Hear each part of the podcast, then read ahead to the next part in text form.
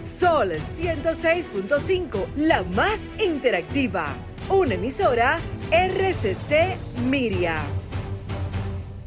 Este programa llega a ustedes gracias a Combustibles Premium Total Excelium.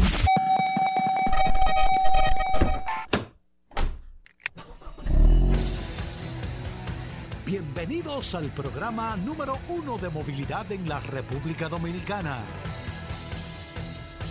Vehículos en la radio.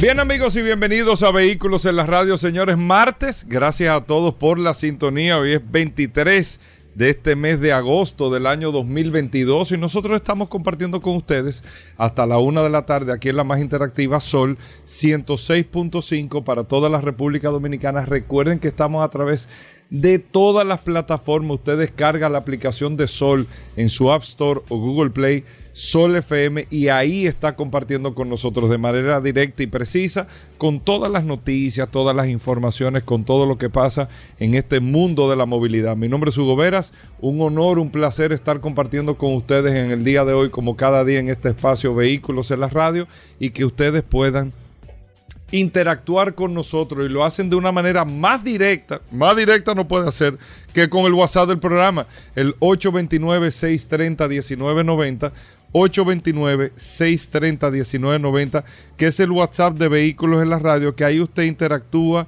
y comparte con nosotros. En el WhatsApp, en las manos del WhatsApp, está nada más y nada menos que Paul Manzueta. Paul, bienvenido. Gracias, Hugo. Gracias, como siempre, al pie del cañón, señores. Hoy es martes 23 de agosto. Gracias, como siempre, por la sintonía hoy. Eh, un programa sumamente interesante porque tenemos una cantidad impresionante de noticias, novedades, invitados.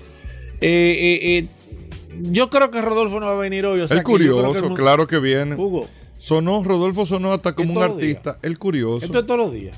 Sonó como un bachatero, el curioso. Pero esto es todos los días. sí, claro, pues Rodolfo entró a la cabina de vehículos en la radio y automáticamente, automáticamente creó sensación. sensación creó es Rodolfo aquí en la cabina. Paul, ¿todo bien? ¿Cómo va todo? No, súper bien, Hugo Vera, súper bien. Tú sabes que me ha sorprendido mucho, más que todo porque la verdad es que esta herramienta, el WhatsApp, eh, es una herramienta que todos los días sigue creciendo. Me ha sorprendido mucho porque todos los días se están agregando mucho más personas. Entonces, yo pensé que iba a haber un momento que, bueno. Que ya como un stop. Exacto. Tú vas a decir, bueno, se va a agregar uno cada una semana, cada 15 días. Pero toda la semana la gente está realmente agregándose, buscando información, porque la verdad, Hugo Veras, y a todos los oyentes de este programa Vehículo en la Radio, es una herramienta útil. Es una herramienta que usted le puede Usted sabe que usted tiene ahí, es como si usted tuviera el Siri de los vehículos.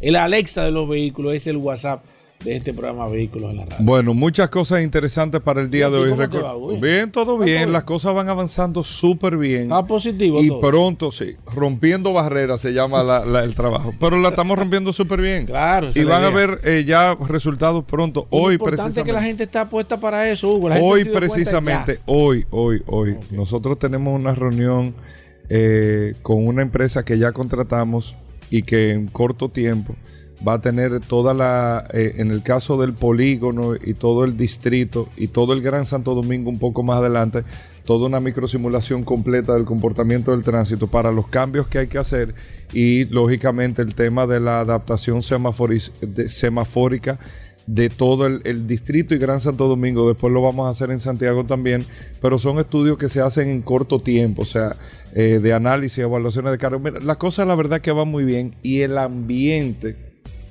mejor no puede estar para hacer estas transformaciones que estamos todos esperando. Así que nosotros estamos trabajando todos los días, pero full, amigos oyentes y lógicamente la gente no está en teoría, ni yo estoy en teoría tampoco, lo que están es esperando resultados y los resultados los vamos a tener a corto y mediano plazo, no a largo plazo, corto y mediano plazo. Mucha gente me ha dicho, no te comprometo. No, no, no, es que yo no solamente tengo una oportunidad y si yo no me comprometo de la manera que lo estamos haciendo, nosotros no vinimos de que inventar la fórmula de la guatibia ni a ver qué es lo que hay.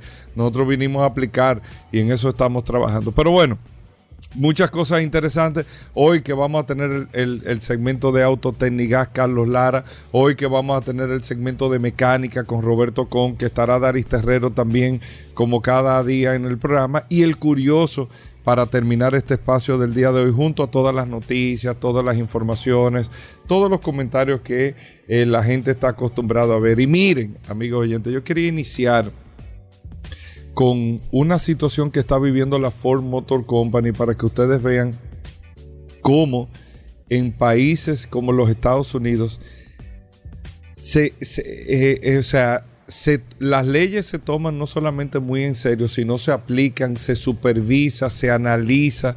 Por eso los fabricantes tienen mucho cuidado en el caso de la industria automotriz con la producción de un vehículo, con las pruebas que se hacen en un vehículo y las cosas fallan, o sea, se hacen 1700 pruebas, se le dan estrellas, se hacen evaluaciones, se hacen todo esto y como quiera hay cosas que no están al 100% bien y en caso de que haya una falla, los costos de esta falla pueden ser inmensos. La Ford Motor Company se está, se está enfrentando a una multa que sería la segunda multa más alta en la historia eh, de cualquier fabricante automotriz que se le está aplicando a la Ford Motor Company. 1.700 millones de dólares se está enfrentando a esa multa.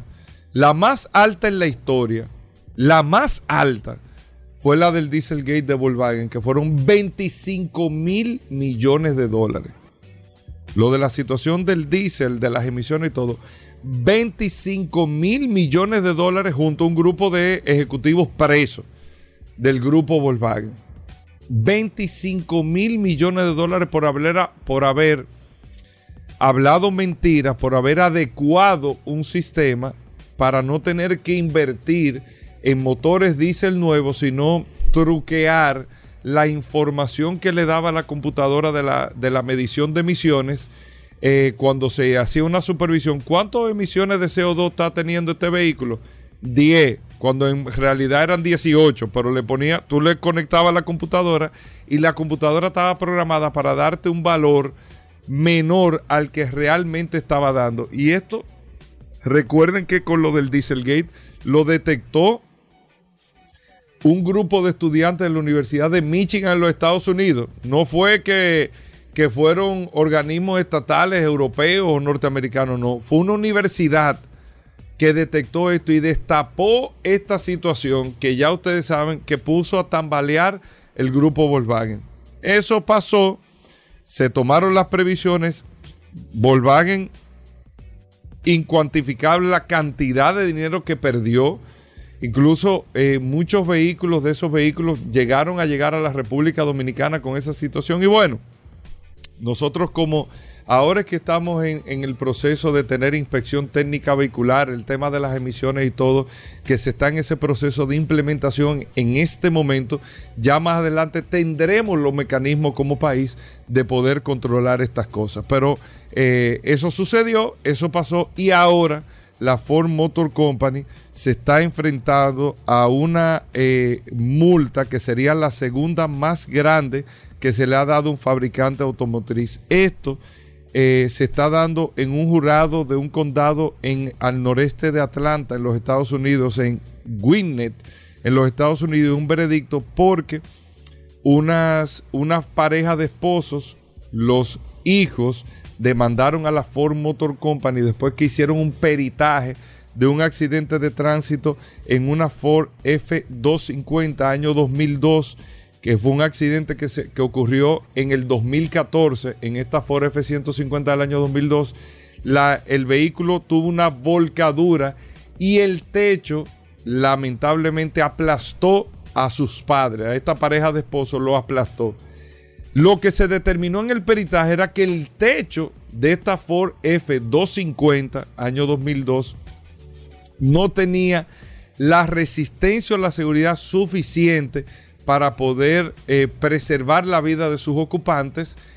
Y esto se demostró, no es una cosa de tú decirlo, una cosa de tú demostrarlo. Acuérdense, eso fue en el 2014 el accidente, estamos en el 2022, ocho años después de un proceso que llevó esta familia, le determina por un jurado una multa a la Ford Motor Company, que lógicamente la Ford está apelando, que está eh, eh, haciendo un proceso y todas esas cosas de 1.700 millones de dólares. En una falla que la Ford reconoció, no a lo público, sino que en el año 2016, para este vehículo en particular, hizo unas modificaciones por esta condición que tenía el techo del vehículo. 1.700 millones. ¿Qué le quiero decir con esto, eh, amigos oyentes del programa? Lo vulnerable que son los fabricantes y por eso a veces se dilatan tanto tiempo en el uso de nuevas tecnologías, en el uso, el, tema de los vehículos autónomos. Ustedes saben, ya la tecnología requete está para que los carros se puedan manejar solos, pero todavía al día de hoy no se determina quién va a ser el culpable.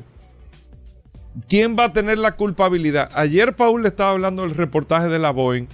¿Por qué cuando se caen los 737 MAX, los nuevos, que fueron dos accidentes, ¿cierto? Sí, dos. Uno, uno detrás prácticamente con un mes o un par de meses de diferencia, uno con otro.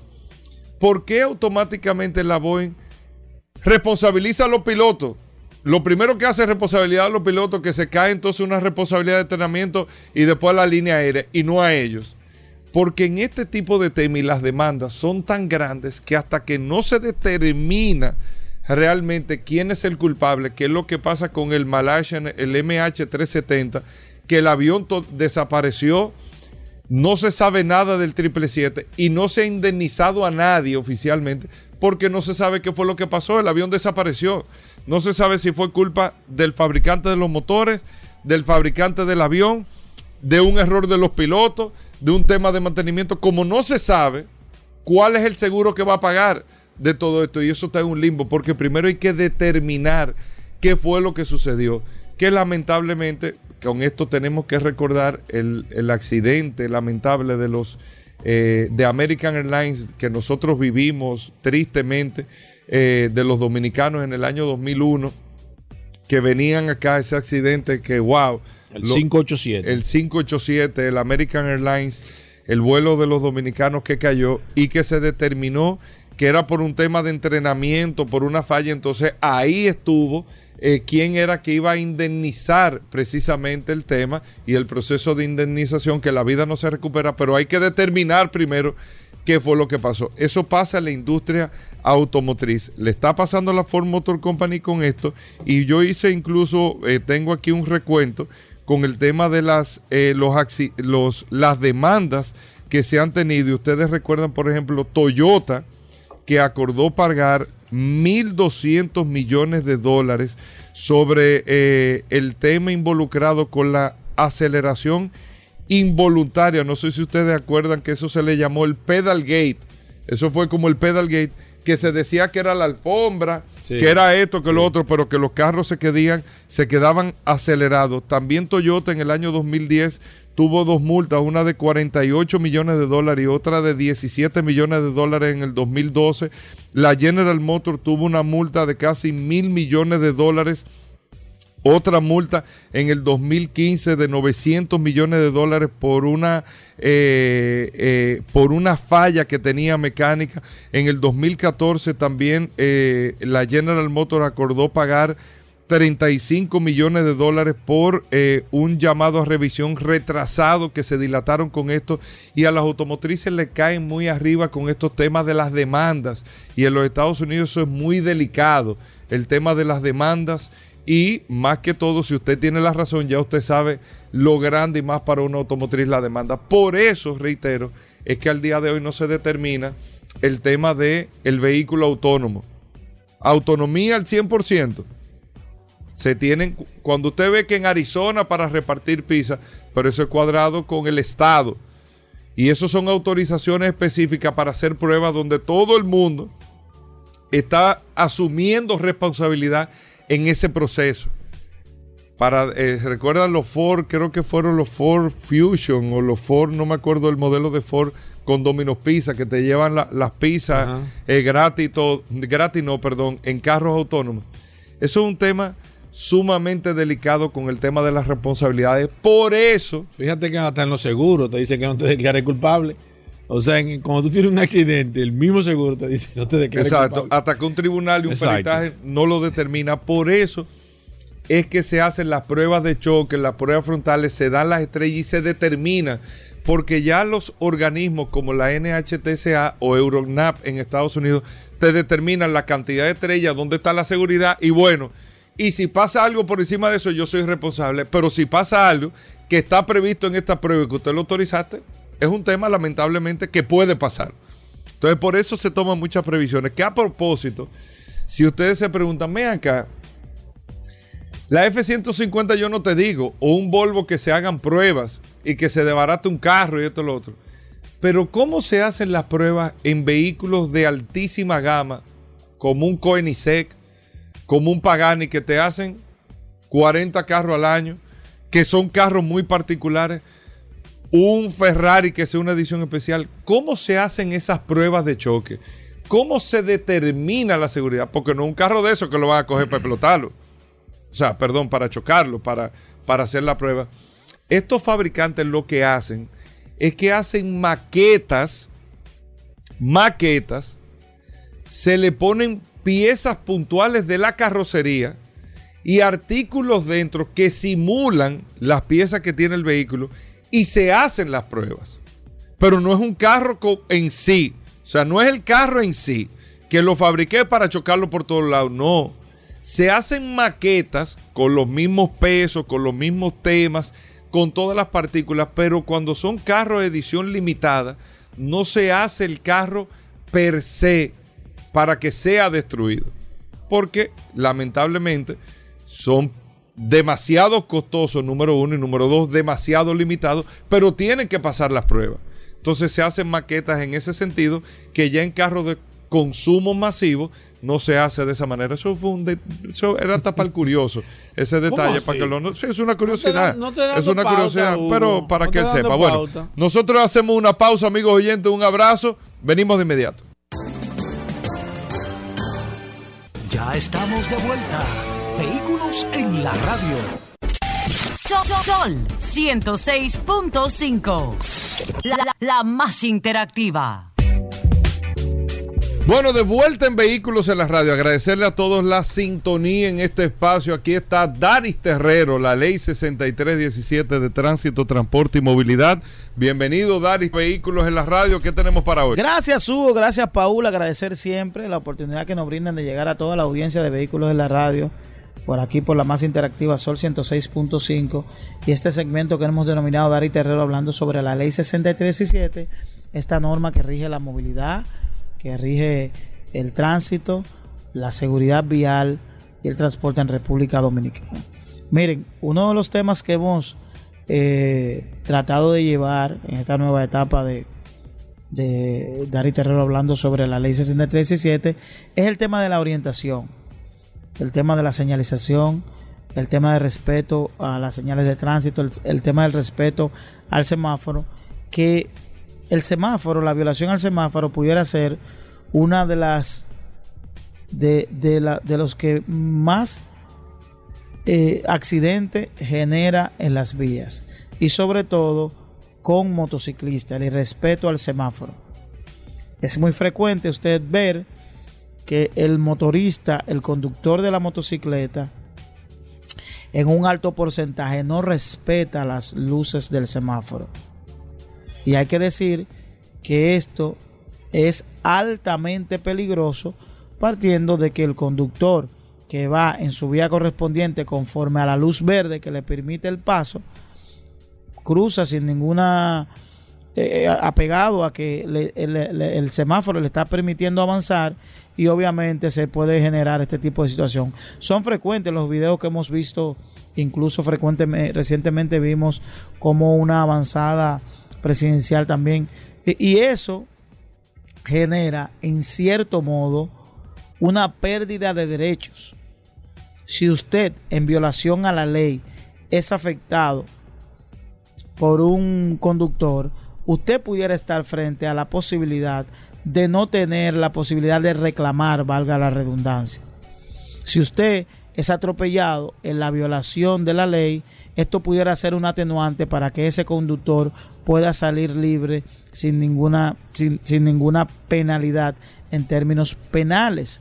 ¿Por qué? Porque usted está violando la ley y en la violación de esa ley afectó un derecho a una persona que está actuando conforme a la norma. Y por eso quise traer el artículo 133 que habla sobre el respeto a las señales del semáforo. Y es que hay que decir que en cualquier punto del tránsito que esté regulado por un semáforo, los conductores de- deberán respetar las señales.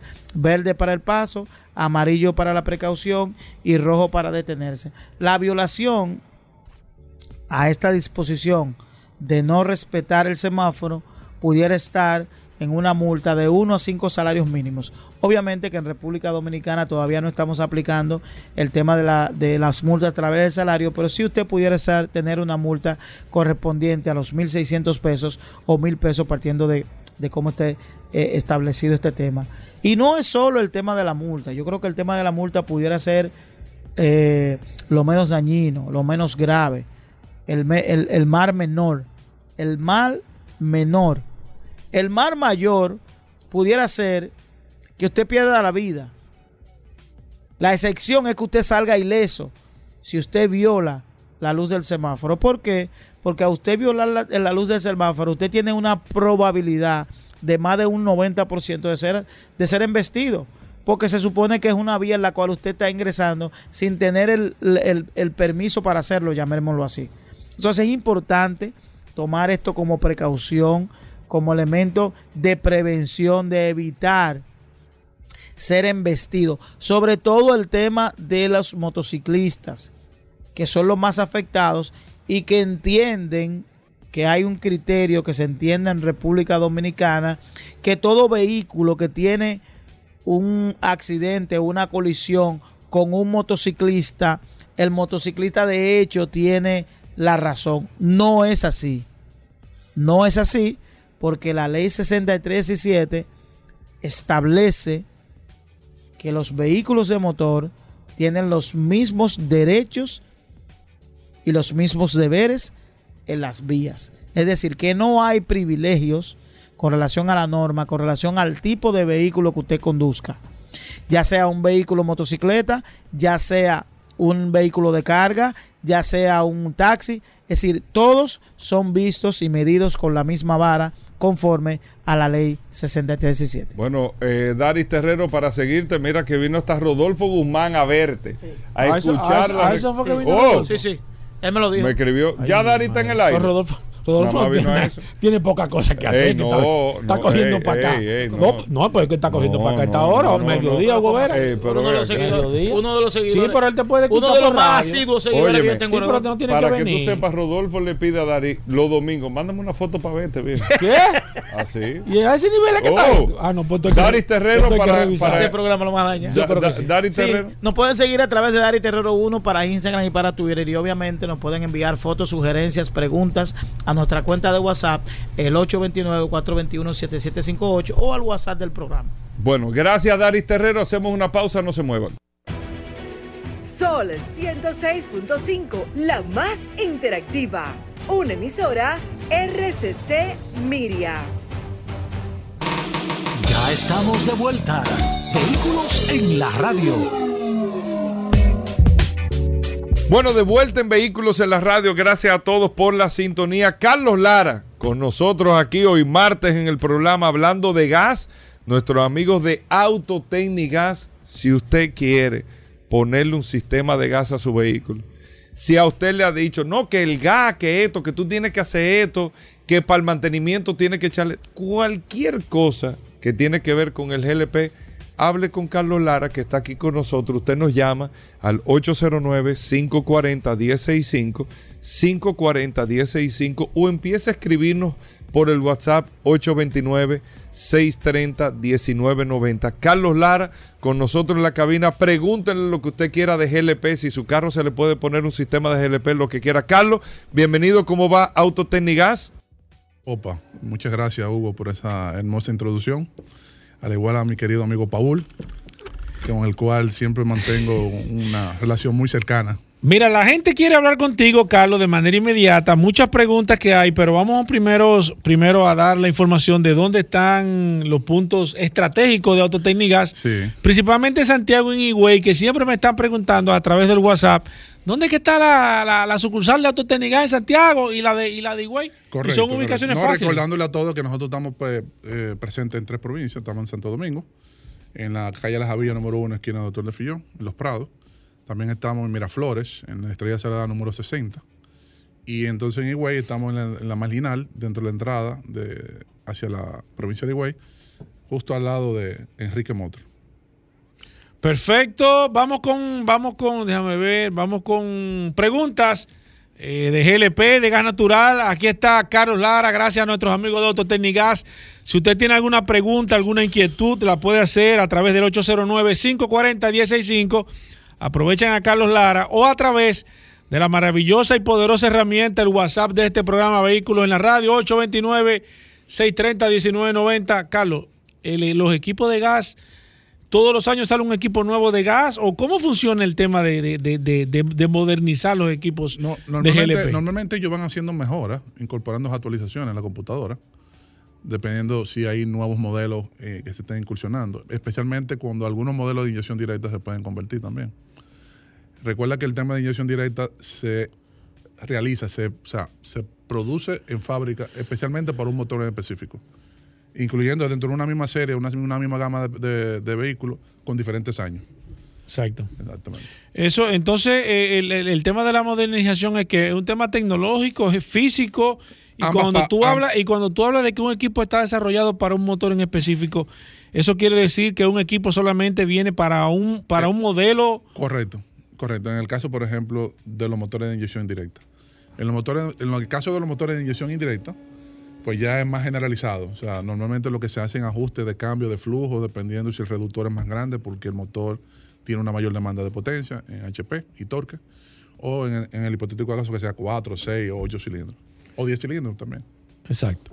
Perfecto, vamos con las llamadas. Aquí está Carlos Lara. Mira, la primera del WhatsApp dice Isabel Cruz, dice que hay de cierto que el gas daña el motor del vehículo. Ah, no, Israel. Israel, Cruz. Israel. Israel, eh, técnicamente el gas no daña el motor. Lo que daña el motor es las malas instalaciones. Y eventualmente, me refiero a la mala instalación como tal, es cuando un motor está en, rica, en, me- en mezcla muy rica o en mezcla muy pobre. Eh, eso altera la, temperatura de combustión dentro del cilindro y te podría afectar lo- los aciertos de válvula. Te podría pasar en gasolina si tú tienes un déficit de inyección también. Eh, pero normalmente la gente tiende a asociarlo porque aquí se generaliza mucho. Pero si usted lleva su, su sistema con una instalación correcta, con el inyector correcto, con el reductor correcto y hace su mantenimiento periódico, no debe de tener ningún problema. Perfecto, sigo aquí. Mira, aquí está un tocayo tuyo, Carlos, que dice una pregunta para el especialista de GLP. ¿Es cierto que cuando se desconecta la batería del carro y se yompea otro, otro vehículo, se pierde la calibración del sistema de GLP por inyección? Oye, qué buena pregunta Sí, esa. muy buena, interesante. ¿Qué tal? No, no debe. O sea, al menos que hubiera un problema de, digamos, en el EEPROM, o el- vamos a decir, el módulo de, que guarda la información de la computadora. Si le está sucediendo, está indicando de que puede haber una falla en la parte electrónica, en, la- en el módulo de comando. Pero se puede dar el caso. Pero no, puede no dar por, el no caso, por- no pero por- no por el simple hecho de haber jumpeado un vehículo, auxiliar un vehículo, va a perder la, la- la configuración. Perfecto. Aquí está una persona que se está agregando. Déjame, déjame agregar a esta persona a través. Déjame tomar esta llamada. Buenas. Hola. Bueno, es cierto que al motor BC 3.5 de Ford, el EcoBoost, no se le puede instalar gas. Eso es correcto.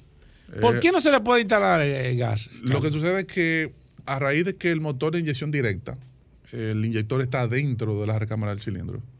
Cuando el inyector de gasolina cesa de funcionar, entonces si tú compensas con una inyección de gas, entonces funcionaría. El problema que traería como consecuencia es que el inyector se sobrecalienta y lo que lo mantiene humectado y en condiciones de operación correctas es el mismo combustible de la gasolina. Entonces, cuando hay un tiempo prolongado sin inyectar, entonces daña el inyector. Entonces ahí viene como consecuencia un problema que eventualmente el vehículo no puede funcionar sin el inyector de gasolina. ¿Por qué a los vehículos GDI no se le puede instalar el, si- el sistema? El mismo principio. El mismo principio. El mismo principio. Es El lo mismo mismo. principio. El mismo principio. Voy con esta. Buenas. Hola. Sí, sol de la mañana. Adelante, vehículos en la radio, señor. Sí, una pregunta. Eh, yo tenía un sistema de gas Savoli, dice Made in Italy, a un Subaru Legacy 2010. Se lo desinstalé porque no quería que- quería venderlo y según el mercado veo que tiene más salida así, sin el sistema de gas. ¿Qué precio podía tener un sistema así usado con un año de uso solamente? Mira, asumiendo que tú tengas todos los componentes, porque eventualmente dentro del proceso de instalación y desinstalación y volver a reinstalar, hay componentes, Hay que, no, hay componentes que no se utilizan. Exacto. Que hay que, eh, Que hay que comprarlo de nuevo. Parte desde el punto de vista de que de lo que cuesta el precio nuevo, Exacto. eh, acóplate al menos a un 60% menos del precio del mercado para que sea un atractivo para el que vaya a comprar el equipo. O sea que le haga sentido. O sea, el que está comprando el equipo usado debe de por lo menos percibir un 40 de, de ahorro en Exacto, el costo. en el costo para real. que le sea, le sea de... Buen equipo ese, el italiano. Sí, es italiano, Bueno. sí, funciona bien. Buenas. Buen día. Sí, adelante, señor. Hablamos con, con Carlos Lara. Le dicen el gaseoso. Magnífico, Carlos Lara, una, una estrella. Sí. Gracias, gracias. Carlos, eh, yo estuve llamando la semana pasada porque hace alrededor de dos meses instalé un equipo allá en la PTM Gas. Entonces, eh, me he querido comunicar con usted, llamé la semana pasada y me dio su número para que lo llamara. Le he estado Sí, llamando me no quedé esperando su llamada, pero no, no recibí, no recibí Sí, yo llamada le, de parte suya. yo le he llamado tres veces. Ok, Eh, quizá- no he podido. Bueno, hay que ver, porque puede ser que en algún momento usted me llamó, yo le devolví. Ok. Y puede ser- ahora, lo que le, le sugiero, escríbame, mándame Sí, usted un tiene, texto. usted tiene WhatsApp para que le escriba. Sí, señor. ¿Cuál es su nombre, señor? Roberto Patrones. Roberto, señor Roberto, escríbale ahora mismo por WhatsApp para Exacto, que inmediatamente se termine el segmento, él Yo lo le- pueda, yo- yo le devuelvo, él le pueda escribir, le pueda devolver de manera eh, eh, eh, automática. ¿Está bien? Muchas gracias. Cuente con órdenes. nosotros y puede llamar toda la semana que usted quiera. Mira, tengo aquí a Pascual de León que nos escribe, dice, hola, pregúntamele al técnico. Este te bajó de categoría, ¿eh? No, no. Pregúntame al técnico qué cuesta la instalación de, una, de un sistema de gas para un Atajo 2007, si se le puede instalar. Óyeme la pregunta qué buena esta. Y que si se puede pagar con tarjeta de crédito allá. Por supuesto, sí. buena pregunta eso. Sí, porque puede- con tarjeta... Y puede, y puede pedir su comprobante. claro, Igual. Claro, por supuesto. Mira, un Atajo Nosotros somos 2007. una- Somos una empresa totalmente establecida, apegado a todas las normas mira, mira, un Atajo Pe- 2007, dime. Eh, va a depender tanque. Eh, normalmente el costo ronda los 1.200 dólares promediado. Promedio. Pero- sí, promedio. Mira, y. ¿y qué tal el vehículo? ¿Funciona? ¿Es friendly? Perfecto, es friendly, igual que la avalanche mía. O sea, que bien. Gaseoso. ¿Lo puedo gusta. hacer? Sí, muy bien. Voy Así con esta. Buenas. Sí, buenas. Adelante.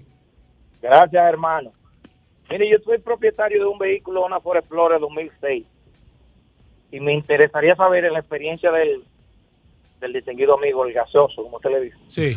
¿Qué kilometraje le da más o menos ese vehículo? Porque yo tengo un sistema de gas y me da muy poco kilometraje. O sea, en su experiencia, ¿Qué, ¿Qué kilometraje tú tienes como promedio en ciudad, por ejemplo? eh, me da como 8 kilómetros, una cosa fuerte, poco. 8 o 10 kilómetros. Sí, pero es, es importante saber eh, qué métrica, cómo se está utilizando el, el promedio, cómo se está sacando. ¿Cómo usted lo está midiendo, señor? Exacto. El Bueno, consumo. ga- galón, galón, cantidad de combustible, un galón, por ejemplo, kilometraje.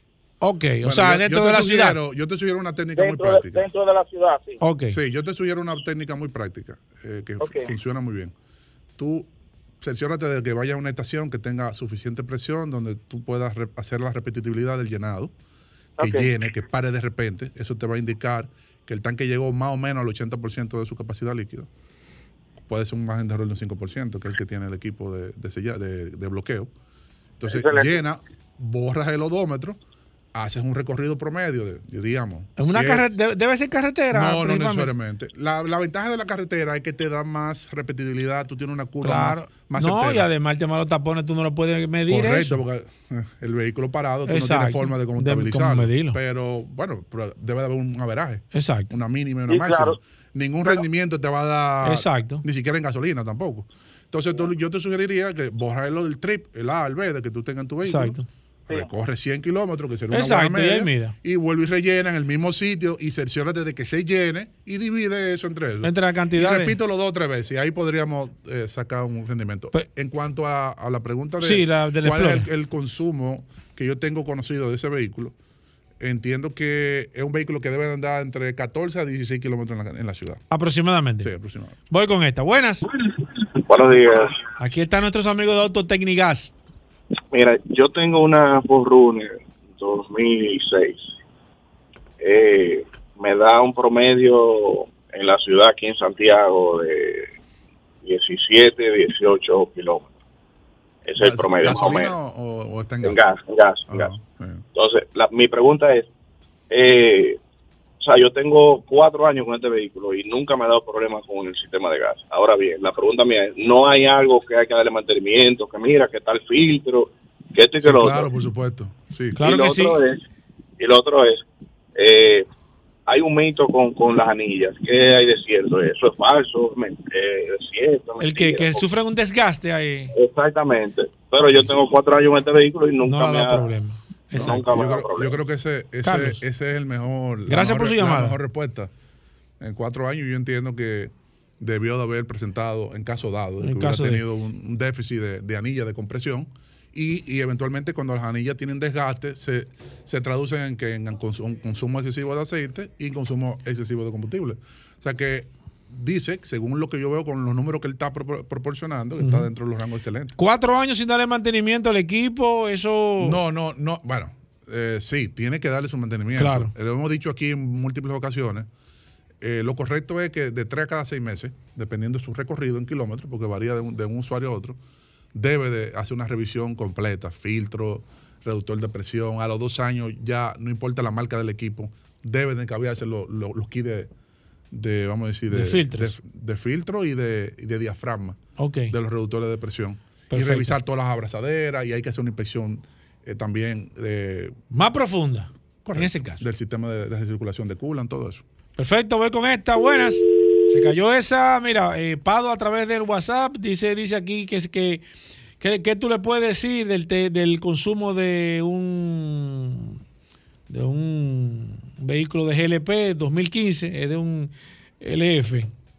LF, imagino que un Sonata 2015.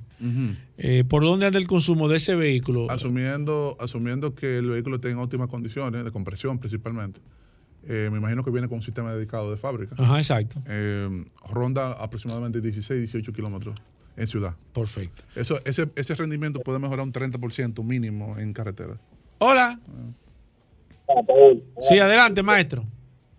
La recomendación de un buen equipo para una ya, eh, Gran Cherokee 2018. Gran Cherokee 2018, Sí, ¿se le puede instalar que- el, me el imagino equipo? Perfectamente. Mira, nosotros recomendamos aquí Tartarini, que es el equipo que todas las marcas y principalmente los concesionarios recomiendan para mantener su vehículo como si fuera original. Y Carlos Lara aquí es, es la persona ideal para hacer ese tipo de trabajo. Gracias. Cualquier inconveniente o cualquier necesidad que tú tengas, eh, puedes ir a dónde están nuestros Estamos amigos. en- aquí en Santo Domingo, calle La Javilla número 1, esquina Doctor de Filló. En- nos pueden alcanzar tanto a la oficina, el 809-549-4839. Y me puedes escribir directamente o llamar, luego de terminado la cabina, la sesión aquí, al 809-899-6747. Hola. Buenas. Sí, buenas. Sí, aquí está Carlos Lara.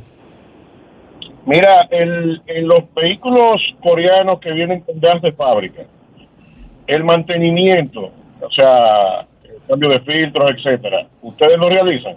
Sí, correcto. Lo invitamos a que pase por en alguna de nuestras instalaciones, dependiendo de donde usted se ubique. ¿Dónde Y está usted ubicado, señor? No, no, yo estoy en el Cibao, pero tendría que ir a la capital. No, No, nosotros, Estamos, nosotros estamos presentes en la ciudad. nosotros estamos en Santiago. Estamos en Santiago, ahí en la Ah, Miraflores, pero en los número datos, 60, para frente uno no Radio tener Centro. que, para uno no tener que coger tapones para allá. Correcto. Repítelo, ¿dónde que están en Santiago ustedes? A Estrella Salada, número 60. Eso es Miraflores. Perfecto. Número 60. Sí, número 60. No hay perdedera. No Gracias, señor. Tengo aquí a Daniel Mueces. Muy activo. No, está- Daniel está- Mieses. No, que tú, estás, tú eres un hombre. Daniel Mieses dice aquí, hola, buenas, buenas. eh, ¿Hay algún aditivo para el sistema de GLP? Para limpieza y que mejore el funcionamiento, por favor. Carlos. Eh, como tal, no. Eh, eventualmente hay una, hay, conozco una empresa que, mm, vamos a decir, comercializa un, gas premium. Orientado no a limpiar, sino orientado a mejorar el consumo, o sea, eh, mejor rendimiento por galón. El GLP como tal es un combustible limpio.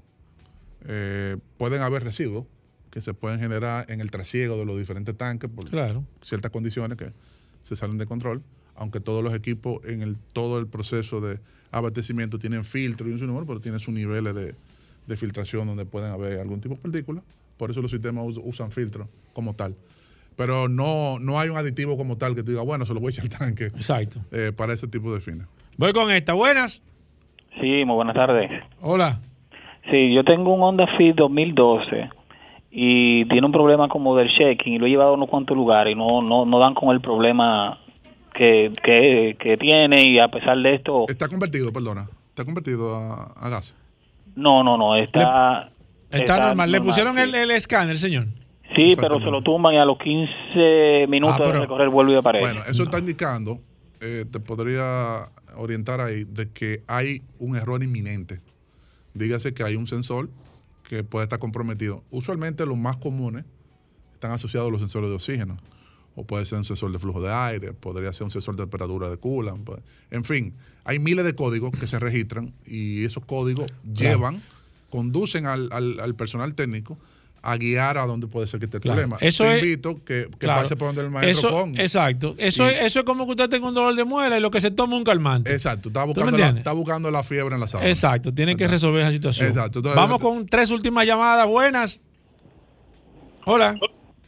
Sí, muy buenos días. Buen día. Yo tengo una Jeep Sahara Black Wrangler do- 2013. ¿Qué me recomiendan que sea lo más importante a, a- a tenerlo siempre pendiente de ese vehículo? Para fines de conversión, ¿está convertido? ¿Usted está interesada en hacer la conversión a, a gas? ¿O un tema mecánico? ¿O un tema mecánico? Un tema mecánico general. Ahí, sí. ahí en breve Perfecto. tendremos la intervención del maestro Con, Aquí está el maestro Roberto con en breve, en breve vamos a hablar con- de ese tema. Roberto, anótate eso ahí. Buenas. Pero Paul, Sí, señor. no sabe el costo eh, del equipo. ¿De qué vehículo es, señor? Cherokee 18. Ah, Ah, perdona, perdona, no ok. escuchamos eso. no, Ok. Pasamos por No, alto. no, que le dé el precio, la Sí, gente está sí, al precio. el- eh. En seis cilindros, el, si es de seis, no pregunté de qué cilindrada de su vehículo. La Cherokee viene de seis y de ocho cilindros. Si es de seis cilindros, eh, empiezan los 950 dólares. Ok, si es de 8, Eh, anda por los 1200. 1200 dólares. Depende, porque hay una Cherokee 6.2 y hay una Cherokee que es 5.7. Hay que chequear el motor, pero el en, promedio esos son los, los- los- los motores Pero los tres pueden convertir sin ningún problema. Perfecto, mira, Roberto Melo dice aquí, eh, quiero ponerle gas a mi carro, un, Toyota, un Toyota Probox 2011, me gustaría saber qué tipo de tuberías usan para, para esto, desde los inyectores hasta el tanque. ¿Y qué precio sale el carro? El motor es un 2000, eh, 2.2 de 4 cilindros. Empe- Parece- Empezando con que desde el tanque hacia el reductor de presión, que va líquido, se usa una tubería de cobre con un revestimiento de PVC. Ya luego que pase de la fase líquida a gaseosa, entonces van en manguera, porque ahí baja la presión. Entonces, eh, las mangueras son mangueras que están certificadas bajo la norma 67R01 y la 110R01 eh, para este tipo de aplicación. Perfecto, déjame tomar esta última. Buenas. Una ñapita. Hola. Oh, pero ¿y qué fue? Ah, por la doctora está Eso, tomando. Tú, tú pichaste ahí una, Una piña, ñapa. una- Buenas. Una, piñita para Sí. que le dé con una guitarra. Hola. Buenas. Sí. ¿Cuáles son los puntos que yo debo tomar en consideración para el consumo de combustible, del gas? Tengo un con 98, él empezó consumiéndome de 18 a 19 por galón y ahora está en 10. ¿Cómo? ¿En, 10 kilómetros? En ciudad. 10 kilómetros, sí, a veces se desafina y pone 9. ¿Qué tipo, de sistema, ¿qué, tip- qué tipo de sistema tiene instalado su vehículo? ¿Inyección? De inyección. Bien. Tenía- Eh, ¿Cuándo fue la última vez que usted eh, eh, ejecutó un mantenimiento en ese vehículo? Yo con él, como hace 6 meses más o menos, le puse una computadora para ver si está ajustado. ¿Qué kilómetros tiene? Porque es de 98. 90 tiene un kilometraje alto ya. Tiene un Sí. kilometraje más de yo 100 te mil soltaría, kilómetros. Yo te soltaría que empiece revisando la compresión del motor. Ajá, ¿tú crees que por ahí anda? Bueno, sí, impacta muchísimo. Cuando un motor empieza a bajar su compresión, baja su eficiencia. Entonces, eso afecta de una manera directa el consumo. Carlos, ¿dónde están las, los, los- los centros de servicio de Autotecnigas? No, recordándole a todos que estamos en la calle La Javilla, número uno, esquina Doctor de Fillón, en Santo Domingo. Estamos en Santiago, Miraflores, en el- la- avenida Estrella Sadalá, número 60. Y también en Higüey, en la avenida principal, en la, entre Enrique Motor y Multicentro. Bueno, gracias Carlos Lara, Paul. Nos quedamos con el WhatsApp. Claro, nos quedamos con preguntas pendientes a través del 829-630-1990. Seguimos contestando sus Cualquier pregunta del WhatsApp, 829-630-1990. Ahí está el WhatsApp de Vehículos en la Radio. Hacemos una pausa, no se mueva. Bueno, de vuelta en Vehículos en la Radio. Gracias a todos los amigos oyentes por la sintonía. Paul, eh, vamos con noticias e informaciones. Mira, me llamó mucho la atención. Esto es una noticia negativa y, y- y positiva en términos de resultados. Porque las ganancias de la Ford Motor Company crecieron en un 19% en el segundo trimestre de este año. Estuvo Ford Motor Company teniendo mucho mejores resultados por la fuerte demanda que está teniendo el sector de vehículos. Óigame bien, los fabricantes están vendiendo menos, pero están ganando más dinero. ¿eh? La Ford Motor Company aumentó un 19% sus ganancias fabricando menos vehículos, amigos oyentes, que lo que acostumbra a fabricar. Oigan bien, amigos oyentes de vehículos en la radio, fabricando menos vehículos está ganando casi un 20% más de dinero. ¿Por qué? Porque esta situación de crisis le permitió a la Ford Motor Company aumentar su facturación. No es que necesariamente los vehículos están más caros, aunque han tenido un, incremento de precio en los Estados Unidos, es que las unidades de vehículos que están fabricando en cada una de sus categorías son las que más equipamiento tienen. Tienen un mayor volumen de facturación, un mayor volumen de beneficios. Lo que me llamó mucho la atención es que los beneficios por acción fue de 68 centavos por acción, muy por encima de los 45 centavos que estaba esperando Wall Street, Paul, que era algo, o sea, Wall Street en términos de las acciones estaba esperando, yo no sé cómo se calcula eso, o sea, una acción... la- la- la- las estimaciones de la acción. Ellos esperaban, Wall Street esperaban 45 centavos por acción en beneficio en el segundo trimestre y fueron 68 centavos por acción en el segundo trimestre. Ford Motor Company, amigos oyentes, que tuvo eh, un aumento en sus ventas referente en el mes de julio, referente al mes de julio del año pasado, de un 2%, un aumento de venta de un 2%, pero en, en julio de este año versus julio del año pasado, pero el incremento de beneficio fue un de un 19%, solamente un 2% aumentando las ventas, por lo que le digo, por el tema que eh, eh, la Ford lamentablemente tuvo que tener un ligero incremento de precio como todos los fabricantes, pero también ve- vender los vehículos de mayor equipamiento posible. ¿Dónde está el tema de la Ford Motor Company en el día de hoy? Que la Ford Motor Company lamentablemente anunció que estaría despidiendo unas 3.000 personas, 2.000 empleados directos y 1.000 empleados por contrato. Esto para financiar una estrategia de inversión de 50 mil millones de dólares que la Ford Motor Company está empleando para la red o la división o para la fabricación de vehículos eléctricos. Ellos han tenido que quitar 3 mil puestos de trabajo para financiar este proyecto de 50 mil millones de dólares que aquí hay un tema del, cap- si lo queremos llamar como capitalismo, si lo queremos llamar con el tema de negocio, estas empresas sus beneficios no lo sacrifican. Sacrifican mejor cualquier otro tipo de cosa, pero su beneficio no lo sacrifican, no lo sacrifican, perdón. Y este despido no ha caído muy bien en los Estados Unidos de 3 mil personas por un proyecto de financiar eh, por 50 mil millones de dólares el tema de la electrificación. Por ahí están los resultados. Crecí un 2% en julio, pero tengo un 19% más de beneficio. Cosa que usted como que no le cuadraría. Produzco menos y gano más, mucho más dinero. Usted incre- cuando usted incrementa su beneficio un 5%, en empresas así, eso es para aplaudir. Estamos hablando de un 19%. Eso es una locura, amigos oyentes. Por otro lado, Paul, ¿qué tenemos? Siguiendo con el caso de Foro, tú sabes que eh, aparte de esas noticias, y hay que reconocer algo interesante, eh, más que todo, señores, yo creo que Ford está dando, y ha sido la primera empresa norteamericana que está dando los pasos para este proceso de electrificación. Este corte que está haciendo con el tema de los empleados es un sacrificio necesario porque ellos reconocieron que hacer una, una, empresa que tiene muchos empleados, evidentemente para poder hacer el proceso de transición van a tener que despedir y eso está previamente preestipulado.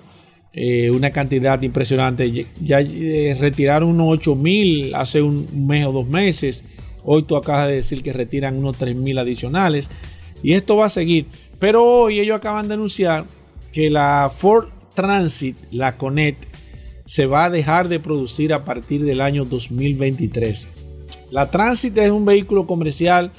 Ellos tienen la, la Transit normal, que es la grande, que es la van grande que ellos tienen, y una, y una Connect, que es un poco más pequeña, es un vehículo para trabajos rancheros, eh, empresas que tengan, necesiten vendedores, que tengan que andar con productos de poco volumen y demás.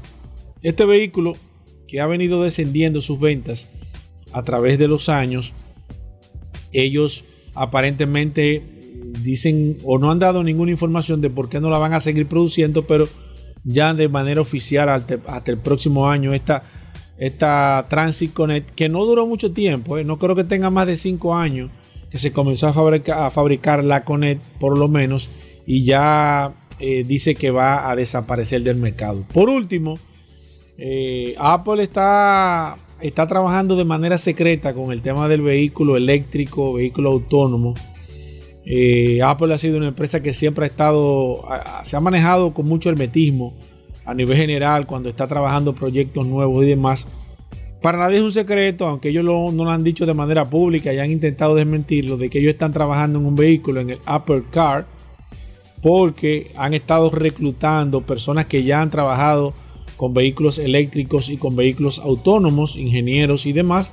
Y es evidente que si usted no trabaja con carro, ¿para qué va a estar contratando personas que sean personas reconocidas en el ámbito del tema de los vehículos eléctricos y autónomos? Y habría que ver, yo me imagino, y viendo las cosas como están, que a partir del año 2025 por ahí es que comenzamos, vamos a comenzar, si no vemos el vehículo, el Apple Car, comencemos a ver ya de manera oficial con qué va a venir esta gran empresa que entiendo que cuando ellos entren a ruedo de la fabricación de vehículos, el tema de la movilidad va a dar un giro de 360 grados. Bueno, ahí está Paul, vamos a hacer una pausa, más noticias, informaciones, no se nos muevan.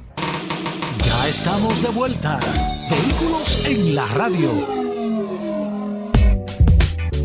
Bueno, Roberto Con, con nosotros como cada martes en Vehículos en las Radios. Roberto Con hablando de mecánica aquí en Vehículos en las Radios. Si usted tiene alguna pregunta de mecánica para su vehículo, le prendió un bombillo, un fallo que está, que usted, uno se da cuenta, Paul, a veces cuando el carro. sí. uno se hace el loco. Dice como que está sonando como raro. Uno se hace el loco, pero tú no conoces su carro y tú te das cuenta cuando, cuando algo no está bien. Y lo que más te molesta, Roberto, y ahí te lo digo, cuando cuando la gente te eh, cuando el mecánico te dice no pero está bien pero tú conoces tu carro dice no no no él tiene algo. Él tiene él, tiene algo. tiene algo. Bueno Roberto con la pregunta que usted quiera de mecánica para su vehículo gracias a Injector Clinic usted puede arrancar a llamarnos al 809 540 165 540 165 Roberto con está con nosotros y el WhatsApp 829 630 1990 829-630-1990. Roberto, bienvenido. ¿Qué tenemos para hoy? Sí, gracias Hugo. Eh, como todos los martes, y me hizo mucha falta el martes pasado, que era día de fiesta, pero nada, estamos aquí como de costumbre, eh, eh, trabajando mucho ahí en Injector Clinic, en la avenida San Martín 300, con nuestro teléfono el 829-342-5821, donde tenemos WhatsApp para poder agendar las citas con sus necesidades o cualquier pregunta que tengan también la pueden hacer por ahí. Vamos con preguntas a través del 829-630-1990. Hablamos con el maestro de la mecánica, Roberto Kahn. Y a través también de la herramienta más poderosa de este programa Vehículos en la Radio, el 829-630-1990. Preguntas de mecánica. Aquí está la respuesta y no es de vincho. Buenas.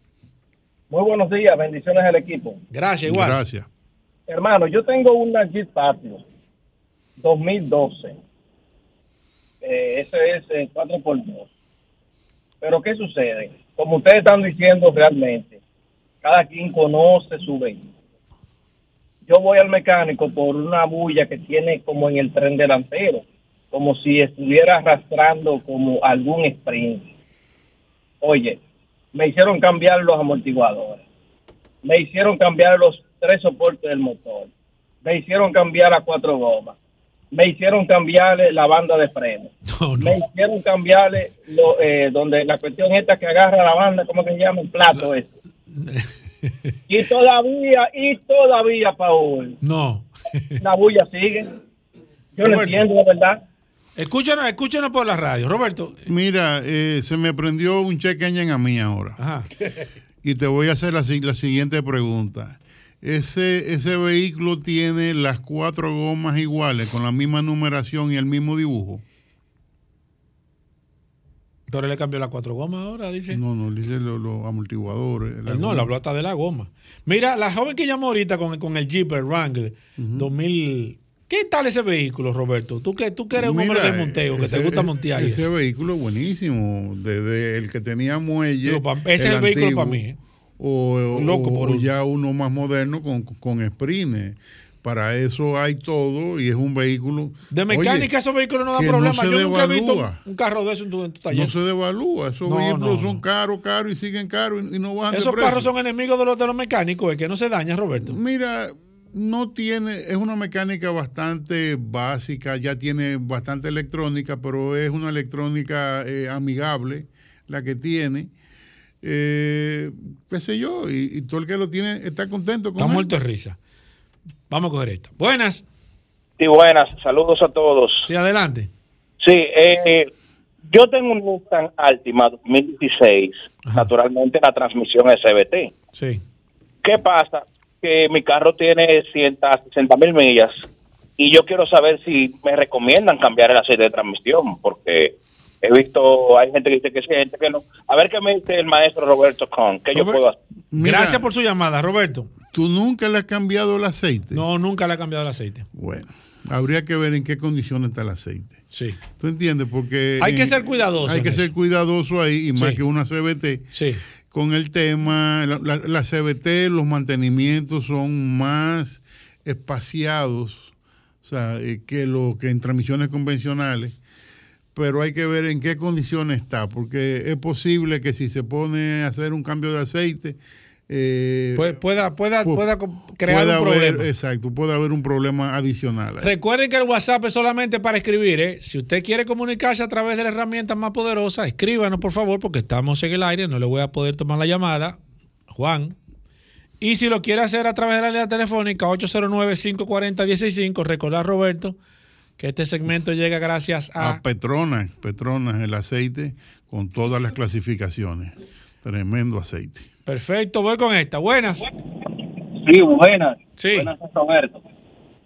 Una pregunta. Tengo un Camry 2012 y cuando arranco en el carro, que el carro va en la transmisión pasando los cambios, siento que cuando pasa de segunda a tercera hace un retraso muy marcado porque uno siente la transmisión cuando va pasando los cambios, Sí, pero claro. Es un retraso muy marcado. Señor. Ok, ok. Ok. Excúsenos que, se, que se, se, se entrecortó ahí, pero ya el maestro le cogió la seña. Mira, eh, lo que está pasando cuando va de segunda para tercera es que está patinando. Eh, lo primero que deberías chequear es si tiene la cantidad de aceite requerida, que no le falte aceite. Si el aceite está completo, eh, podría ser el filtro tapado o podría ser que ya la transmisión necesite un mantenimiento, una reparación. Perfecto. Voy con esta. Buenas. Baje su radio, señor, por favor. Buenas, ¿cómo Sí, está? Bien, señor. Aquí está el maestro Roberto Can. Roberto Con. Sí. Eh, yo tengo una Kia Sportage 2017 que cuando ando en ella me detengo, el aire como deja de enfriar. ¿A qué se debe eso? Óyeme. Bueno, eh, habría que ver si el compresor se está saliendo por algún sensor, eh, si es deficiencia del compresor. Ah, hay que ponerle los relojes y ver lo que está pasando. Perfecto. Voy con esta. Hola. Buenas. Sí, saludos. Eh, Paul, disculpa que llame de nuevo. No, es el- tra- la última. Tranquilo, que este programa es de nosotros. Cu- Cuéntame. Gracias. Eh, yo no le he cambiado el aceite de transmisión porque yo lo compré y me dieron un año de motor y transmisión, pero Sí. se me se me vence el año en septiembre. Entonces, como tú sabes que el hombre de allá abajo es sucio, yo no quisiera, Sí. tú sabes. Entonces, a ver, por eso es que no lo he cambiado y tiene 661 mil eh, millas. Entonces, quiero saber si me, qué me recomienda Roberto. Mira, eh, yo te diría en este caso que tiene la garantía. Pero- eh, pero hay unos talleres que esos seguros que te dan esa garantía de un año, esos talleres eh, son autorizados por ellos. Chequéate con uno de esos talleres a ver qué te dice y a ver si, si te hace el mantenimiento él mismo para que si hay cualquier tema te lo cubran. Exacto. Voy con esta. Buenas. Sí, buena, Paul. Sí, adelante. Por favor, oye, yo tengo un Nissan Mara 2002 Ajá. y por la mañana es un lío para él prende, pero es un lío para temblando, temblando, temblando y, y- y- y al final se apaga. Ok. ¿No, te- no tiene GLP? ¿Está en gasolina? No, no, gasolina normal. ¿Nissan March qué año es? 2012, 2012. 2012. Mira, Roberto. yo te diría primero, mide la presión de gasolina. Si acaso eh, no tiene una deficiencia en la bomba eléctrica Del combustible. de combustible. Puede ser que, que comience por ahí. Sí, que y que siga por por, dónde, Roberto. Bueno, si la, si la bomba tiene la, la presión buena, entonces puede chequear los inyectores, limpiar los inyectores, bujía y demás. Pero en No primero, lo primero sería medir la presión de gasolina. Déjame Johnny opina. Buenas. Yo no soy mecánico. Buenas. Buenas. Buena. Adelante.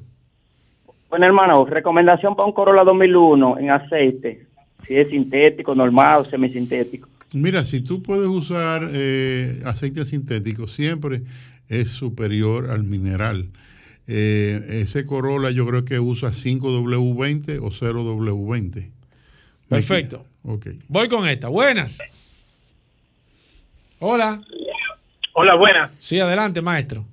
Eh, gracias. Saludo a todos. Eh, yo estoy llamando. Yo tengo un carro Ford Fusion 2016 eh, y se me está calentando. Eh, pero tiene la, la peculiaridad que cuando yo abro para echar el coolant, o sea, el, tanque está vacío, pero cuando abro, automáticamente se me llena de nuevo, o sea, y, y no, no se ve como que por falta de coolant. Lo llevé a un sitio de radiadores, eh, me le cambiaron el tapón, me funcionó por unos dos días, pero volvió de nuevo eh, a darme el mismo problema. Roberto, Mira, gracias por su yo llamada. te señor. podría recomendar que cheques el termostato, que no se esté quedando pegado. Esa es la ¿Tú primera entiendes? recomendación. Y que cheque a ver si el abanico está arrancando. Pero Perfecto. tú tienes, tienes una fuga de culan que se está yendo a algún sitio. Recuerde que el WhatsApp es solamente para escribir, por favor. Voy con esta. Buenas. Buena, hermano. Sí, adelante. Para el asunto de la Jeep eh, Patrio, eh, se le cambian las cuatro gomas. Ok, pero son iguales las cuatro. Las cuatro son iguales. Ok, y, y- y ese, ese Jeep, ¿tú sabes si tiene eh, bloqueo en los diferenciales?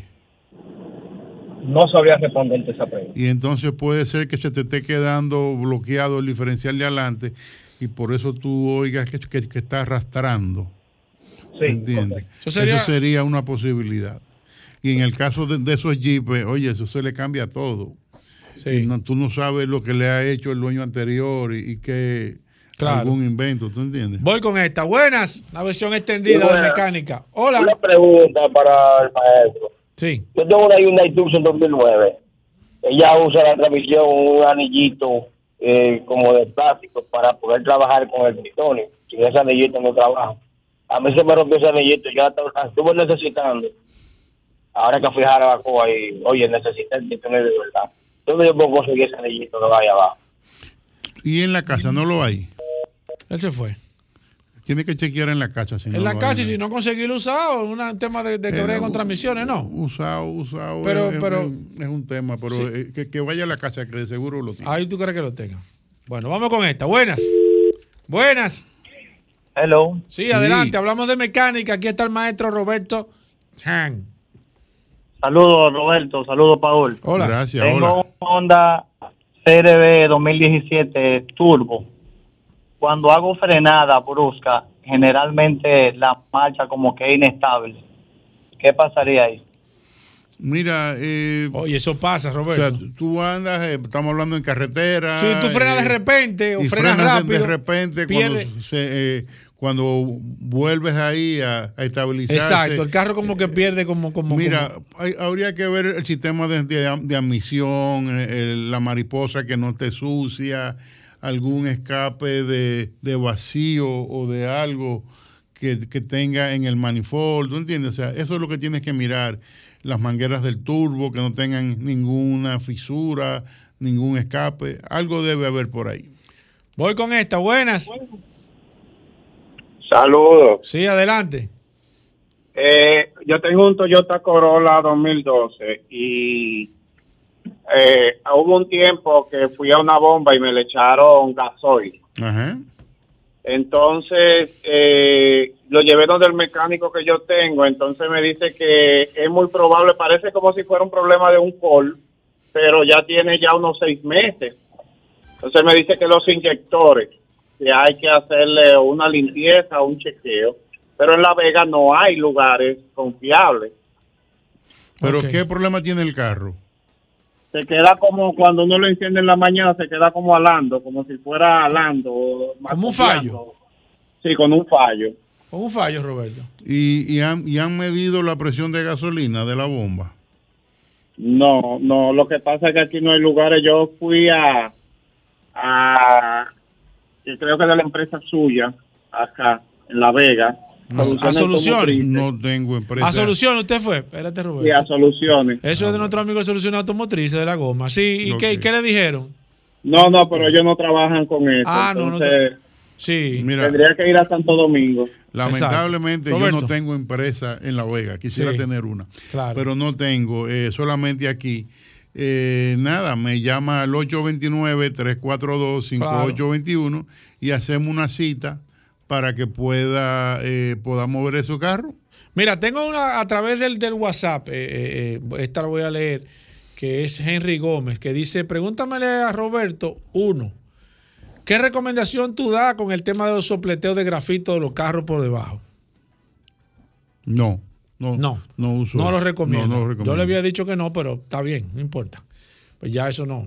Dos, eh, mi vehículo está presentando la temperatura del motor por debajo del promedio en la ciudad. Y cuando estoy en carretera, baja mucho más de lo de la cuenta. Que le ponga, O un sea termo- que- que le ponga el termostato. Lo y me está consumiendo mucho combustible. Ya que eso. le, le ponga el termostato. Tiene que poner el termostato. Tres últimas para Roberto. La primera. Hola, Hola. buenas. Sí.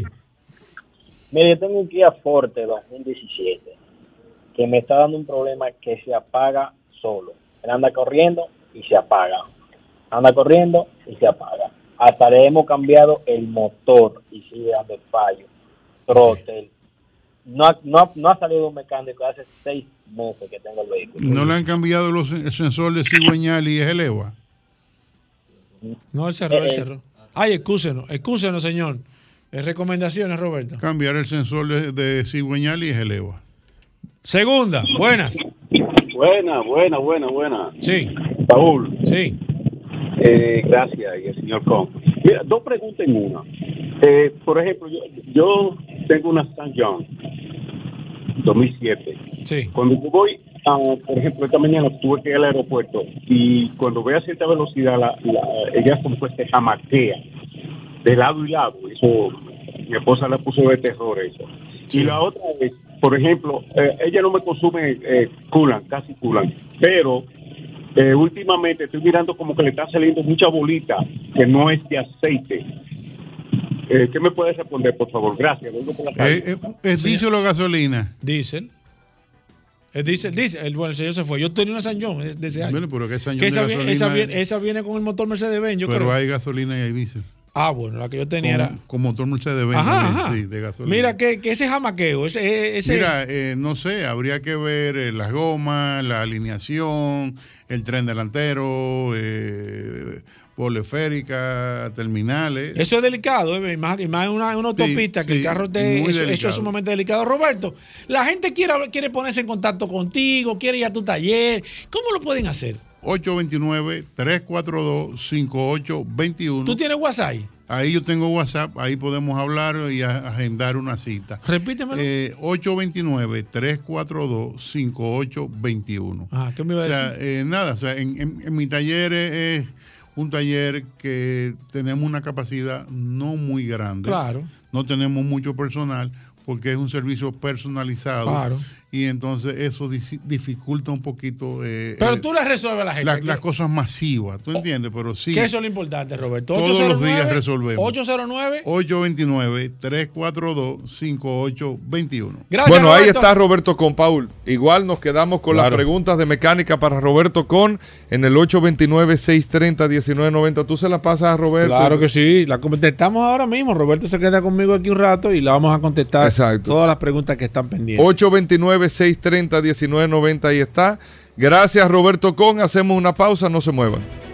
Sol 106.5, la más interactiva. Una emisora RCC Miria.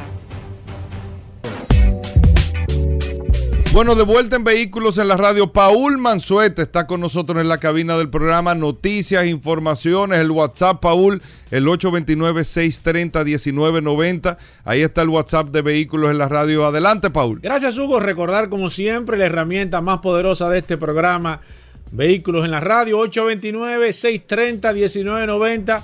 No deje que se lo cuenten, ¿eh? Agréguese ahí al WhatsApp más poderoso que hay en la radio, no solamente nacional, no. Yo me atrevo a decir que toda Centroamérica, eh, eh, eh, Suramérica, no hay una herramienta más poderosa en un programa que el WhatsApp de este programa Vehículos en la Radio. Miren, ustedes saben que nosotros estuvimos hablando la semana pasada, creo que Hugo hizo la mención, de que se creó alguna controversia cuando BMW eh, anunció que estaría cobrando una, una renta mensual por el uso de la calefacción en, en- los vehículos. Esto eh, creó mucha expectativa, la gente se puso como... Pero hay que reconocer y hay que entender, y yo quiero explicar un poco por dónde yo entiendo que va a ir la industria automotriz. Nosotros hemos hablado del desmonte que tienen que hacer los, los, eh, vehículos de combustión normal con el tema de las reparaciones. Hemos dicho aquí en este programa Vehículos en la Radio que el tema de los talleres ya no le va a hacer negocio a los concesionarios. El hecho de vender los vehículos tampoco va a ser un negocio para los concesionarios porque se están eliminando los intermediarios en un nuevo esquema de hacer negocios de los vehículos eléctricos, vehículos autónomos y demás. Y esto está trayendo unos cambios interesantísimos en la industria. Hugo habló cómo le estaba viendo y yo creo que por ahí entiendo yo que va la cosa, cómo le estaba viendo el futuro del automóvil. Y es que de acuerdo a los que nos, de acuerdo a, lo- a la- a las señales que están enviando, el vehículo se va a convertir y va a tener, o usted va a tener que pagar una mensualidad por cada aditamento que usted necesite. Tesla con el, con el autopilot te cobra un fee. O sea, si tú quieres utilizar el sistema de autopilot que ellos te lo conectan remotamente, tú tienes que pagar una mensualidad. Al igual como tú haces con el teléfono, con la luz, con Netflix, todo eso. Entonces, el vehículo a nivel general, cada, cada eh, eh, aditamento general tecnológico, él va a venir con lo básico. Lo demás que tú le quieras agregar, tú vas a tener que pagar una mensualidad. Por ejemplo, hay ciertos colores en algunas marcas que te es mucho más costoso. En algunas eh, tengo informaciones de que, por ejemplo, el, el encendido a distancia en algunas marcas va a venir en los próximos años con un costo adicional mensual. O sea, cuando Hay vehículos que ahora mismo tú con el llavero lo puedes prender, puedes encenderlo en lo que tú vas llegando para que el vehículo se vaya eh, calentando o para que el aire se vaya enfriando. Ese servicio también se va a cobrar de manera independiente.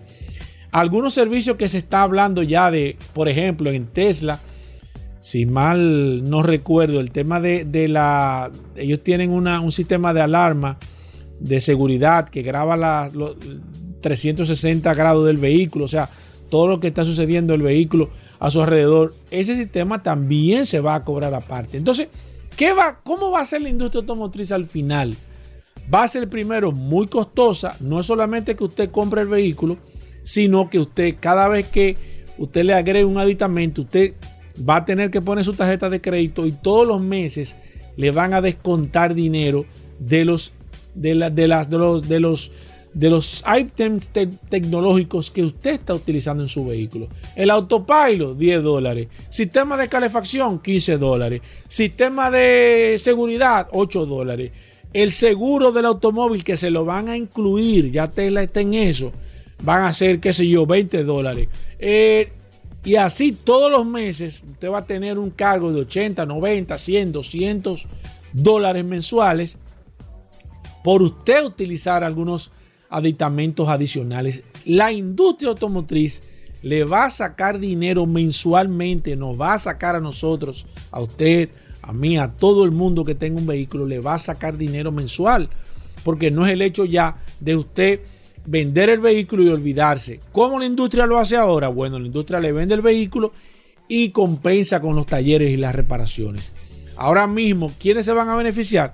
El fabricante, porque el fabricante te va a vender el vehículo y te va a cobrar una mensualidad por cada, por cada aditamento tecnológico adicional que tú le pongas a tu vehículo.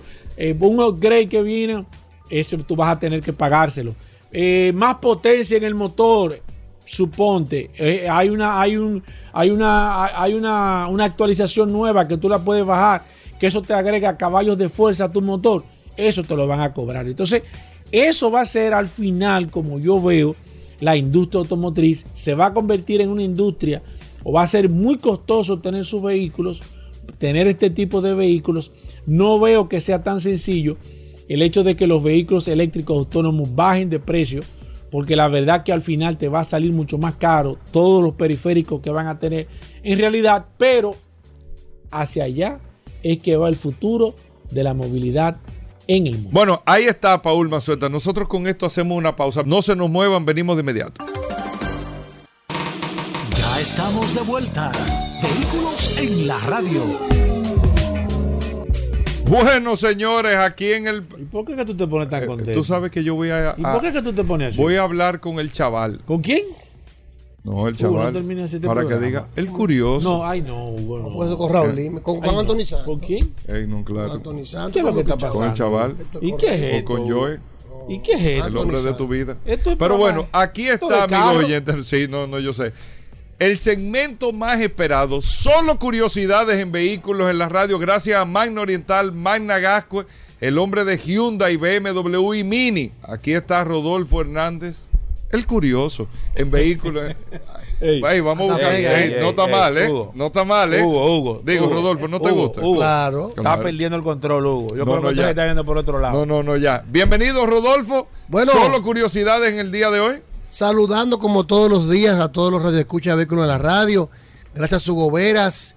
Dijeron que no le diera las gracias a la resistencia, pero Ey, yo tengo que dársela ¿cómo como así, quiera. hermano? Gracias a la resistencia por la oportunidad que nos brindan de estar aquí todos los días y recordarles como siempre que Magna tiene su casa en la zona oriental, en la avenida San Vicente de Paúl, esquina Doctor Octavio Mejía Ricard, con nuestros teléfonos 809-591-1555, nuestro WhatsApp 809-224-2002 y como siempre tenemos una amplia exhibición de la marca BMW, señores, tenemos varios modelos disponibles para entrega inmediata. Les exhortamos a todos los que están interesados a que pasen por nuestra sucursal, soliciten un test drive, un test drive allá Alejandro Díaz, que es nuestro asesor de negocios de BMW, debidamente certificado, para que conozca el modelo que usted quiere, lo pruebe, lo conozca, lo viva, lo maneje, porque recuerde que BMW es el placer de conducir. Ahí es que usted se va a acabar de convencer del BMW que usted necesita y nosotros le gestionamos todo, desde el financiamiento hasta el seguro de sus vehículos, sin tener que mover un dedo. Nosotros nos encargamos de todo el proceso. También tenemos en exhibición la marca Hyundai y tenemos varios modelos para entrega inmediata y la marca Mini. Si no puede cruzar para la zona oriental, recuerde que aquí en la Avenida Independencia, justo frente al Centro de Ginecología y Obstetricia, tenemos a Managascue y ahí también tenemos un taller autorizado para los mantenimientos preventivos de su vehículo. Yo siempre digo que no es porque estemos en Managascue, pase, conozca las instalaciones y usted sentirá la tranquilidad que emite llevar su vehículo a dar su mantenimiento allá, donde usted se puede sentar tranquilo, se bebe un cafecito, se toma un agua, se toma un iced tea, pasa ahí mismo el chorrón y puede ver los vehículos sin ningún tipo de compromiso que tenemos los vehículos de la marca Hyundai allá. Conozca lo que sus vehículos van dando mantenimiento. Si necesita también un repuesto de la marca Hyundai, de los vehículos importados por Magna, ahí también tenemos una tienda de repuesto. Ahí, recuerden nuestro número de teléfono, 809 591 1555 809-224-2002. Si tienes un vehículo usado, no hay inconveniente, te lo tasamos. Con, si lo vas a entregar, con la diferencia, si tasamos tu vehículo, por ejemplo, en un millón de pesos, y tú tienes una deuda en el banco de 500, saldamos nosotros la deuda en el banco, con los otros 500 aplicamos el inicial. Si quieres aplicar solamente el inicial mínimo de, por ejemplo, una Hyundai Tucson, eh, que son 6.500 dólares, 300 mil y pico de pesos, la diferencia de los 150 mil pesos, te lo devolvemos en efectivo. Esta oferta aplica solamente para las personas que quieren adquirir un modelo nuevo, cero kilómetros, de la marca Hyundai, BMW o Mini. Llámenos o escríbanos al 809-224-2002, 809-224-2002 y nosotros lo vamos a redireccionar a la sucursal que más le convenga. Me están llamando en este momento, en este momento no puedo atender la llamada porque estamos aquí en el estudio, inmediatamente yo salga, empezaré a devolver las mismas. Por favor, no se desesperen, porque a veces se me complica un poco y dura un poco en devolver. Pero siempre seguro que va a recibir nuestra respuesta. 809-224-2002. Síganos en las redes, arroba Mano Oriental, arroba Autos Clasificados RD. Rodolfo, lo que hay disponible, vamos a recordar, se está yendo el mes de agosto, disponible ya. En BMW tenemos BMW X1, tenemos BMW X3, tenemos X5 25D, tenemos X5 híbrida, tenemos X5 en package, tenemos X7 de varios modelos, desde 139.900 dólares. De la marca Mini tenemos la híbrida y tenemos también la Countryman. Y del Hyundai tenemos para entrega inmediata Hyundai Cantus, Hyundai Tucson y los chasis de los modelos que vienen. Llámenos 809 224 2002 809 224 2002 Bueno. Hyundai, BMW y Mini tienen un nuevo sinónimo. Magna Oriental y Magna Gascue, Autos clasificados. Bueno. Si no trajo lo del cepillo, tú verificaste lo del cepillo. La gente está pidiendo lo del cepillo. Hugo. Tengo una buena hoy. Creo que es buena hoy. Eh, va, pa- yo- va yo para Hugo. yo esta. creo, yo va para Hugo esta que Voy, voy, perdón. El curioso. Ey. Solo curiosidades en vehículos en la radio. Eh, Rodolfo, mira. Este programa Tú tienes un gran reto. norte. Tú tienes un gran reto. ¿eh? Sí, de- de- hacer lo del cepillo, que no lo trajo lo del cepillo. Tú sabes, Hugo Vera, que nosotros siempre, eh, las curiosidades, es bueno que los radioescuchos sepan, eh, son cosas que nos salen, como dijimos ayer del diario Vivir, uno anda en la calle siempre montando su vehículo y se pone a curiosear. Tengo miedo, Ayer, precisamente, tengo miedo. estaba parado mi vehículo ahí y me pongo a ver el semáforo. Digo, oye, pero. Y ahora que tú hablaste, mira, coincidencialmente, Hugo Vera, Ya me dio que miedo. tú hablaste que van a hacer un estudio ahora la compañía que contrataron. Ya me dio miedo.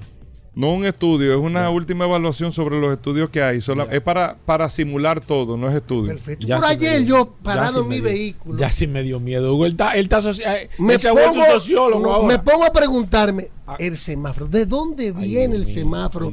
¿Quién inventó el primer semáforo? Ay, Dios mío. ¿Y dónde se instaló? Ay, Dios mío.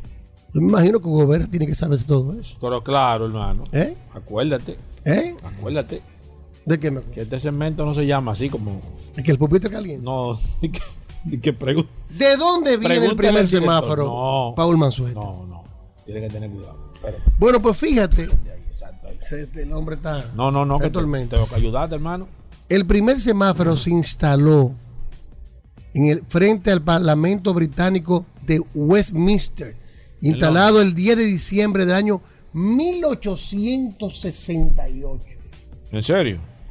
El 10 de No, diciembre 1868. del No, no, no. 1868 Ah, bueno, pero no habían. Ah, bueno, sí que habían se instaló el primer semáforo y lo ideó, adivina quién, un ingeniero y especialista en señales de ferrocarril que se llamaba GP Knight. Tú te preguntas cuando ves el semáforo, ¿de dónde vienen los colores? ¿Por qué viene el verde? ¿Por qué viene el rojo? Pues resulta porque viene de los ferrocarriles que utilizaban esos mismos colores y este, este ingeniero lo instaló en el primer semáforo que consistía, oye bien esto, en un bra en dos brazos, uno que, eh, que permitía stop y el otro que permitía, el verde que Uno permitía que parar. pase, el otro que pare. Pero que tenía dos lámparas instaladas de gas, una de color rojo y una de color verde para las noches. Lo único malo de este semáforo que al mes era, era manual, era operado manualmente por un policía. Exacto. Que era que subía y bajaba los brazos y había un zumbido que se hacía también cuando iba a empezar a cambiar los brazos para que los carros se pararan. Imitan un zumbido. Pues resulta que explotó el, El tanque, el tanque de gas. y el policía. Ajá. Tú supiste que el policía No relaje. casi filmó con los carmelitas. Entonces ahí ese semáforo se deja de usar y ya más adelante, en el año 1000, tuvieron que dejar de utilizar ese, ese tipo de semáforo y con la invención del Forte es que se empiezan a necesitar más semáforos en Estados Unidos a buscar una solución porque había mucho tránsito en las calles. El 5 de agosto del año 1914, oye el tiempo que duró se presenta en la ciudad de- de Cleveland el primer semáforo eléctrico. Se hizo en, en el 5 de agosto del 1914 es que se presenta el primer semáforo e- eléctrico y en el año 1917 William Guillieri patentó el semáforo tal y como lo conocemos en la actualidad. Es decir, que cuando usted se para en un semáforo hoy en día, Hugo. sepa que el primer semáforo explotó Hugo. y se llevó al policía que lo operaba manualmente y después de ahí fueron patentizando diferentes sistemas que déjame decirte, este, este es importante, Sí. que después fue que vino el amarillo.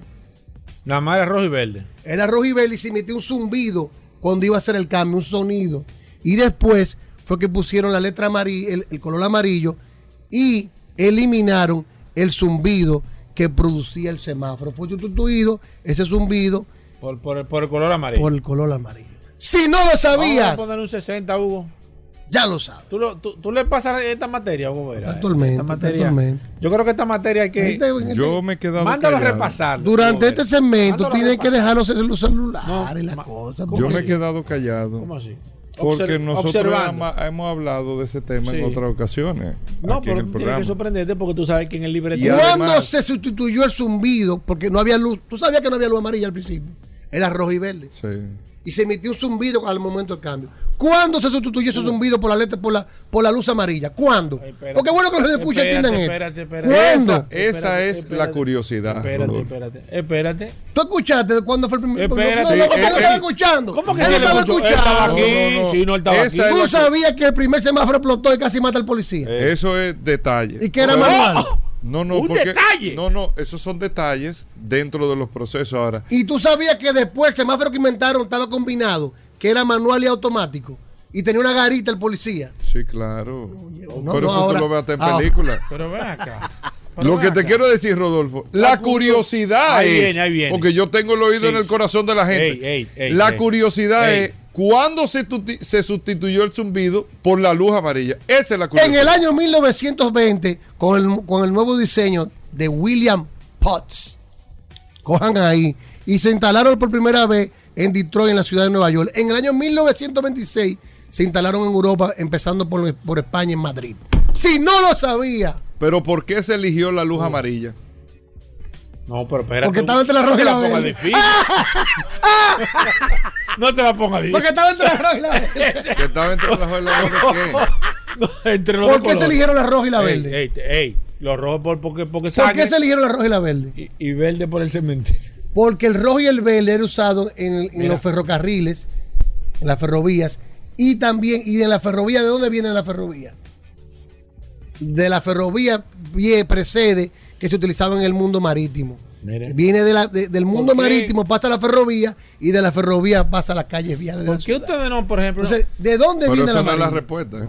El amarillo, ¿dónde? ¿por qué el amarillo? verdad? ¿por qué, por qué ustedes no hacen una curiosidad? No, pero vamos a ¿Por ver. qué el amarillo? ¿Por qué el amarillo? Espérate, ahora vamos a googlearlo. Mira, eh, eh, una de las curiosidades que tienen que buscar, que yo no que sé lo por qué inventó William Potts. Vamos a ¿Por qué no han traído aquí esa curiosidad? ¿Por qué, por qué a los fusibles anteriormente se le ponía papel de cigarrillo? Míralo ahí. Para que funcione. Como una Pero antes transición. se quemaban los fusibles. Pero míralo Ahora- ahí. El Ah, color ámbar o amarillo es por una transición del color rojo. Es una transición que va de rojo a verde. ¿Por qué los carros antes quemaban los fusibles? Ya tú no cambias fusible de carro, Hugo. Sí, se cambian, claro. No, pero a ti se te quema un fusible ahora. A ti no se te quema eso. No, no. Tú ni sabes dónde están los fusibles del carro ahora mismo. Claro, ahí a mano izquierda. Ahí abajo. No, mentira. Que tú Anteriormente sabes, tú le decías, mira, busca los fusibles. Oye, esto que al principio, cuando se pusieron los semáforos, que nada más era para regular los automóviles, empezaron los líos con los peatones. Hugo, mira, soy la sentado. ¿Tú sabías? Soy la Ahí se armó un lío. Porque como pe- todos los procesos. Porque los peatones no, no sabían qué tenían que hacer. Los carros sabían que tenían que pararse, pero los peatones.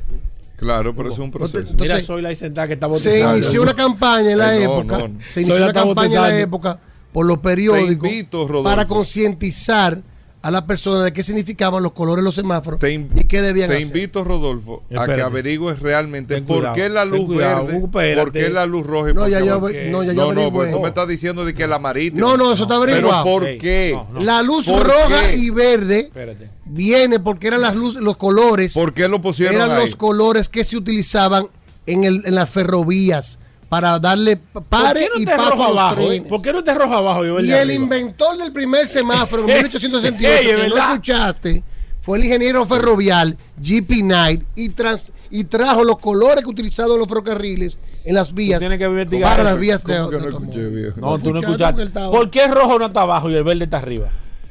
No, no, se la está poniendo difícil. ¿Eh? Bueno, gracias, curioso. curiosidad. Eh, Hyundai BMW los Mini. viernes nada más. Hermano, Hyundai esta curiosidad BMW, de hoy. Rodolfo. Es más, a mí deberían llamarme para el Intran a hacer una charla. Ro- Rodolfo, Hyundai BMW no, Rodolfo. 809-224-2002. 224-2002. Ahí está, Rodolfo. Nosotros con esto nos despedimos. Hasta mañana. Combustibles Premium Total Excelium. Presentó.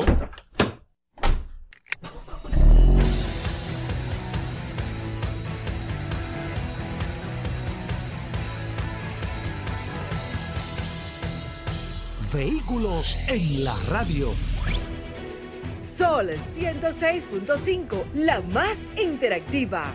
Una emisora RCC Miria.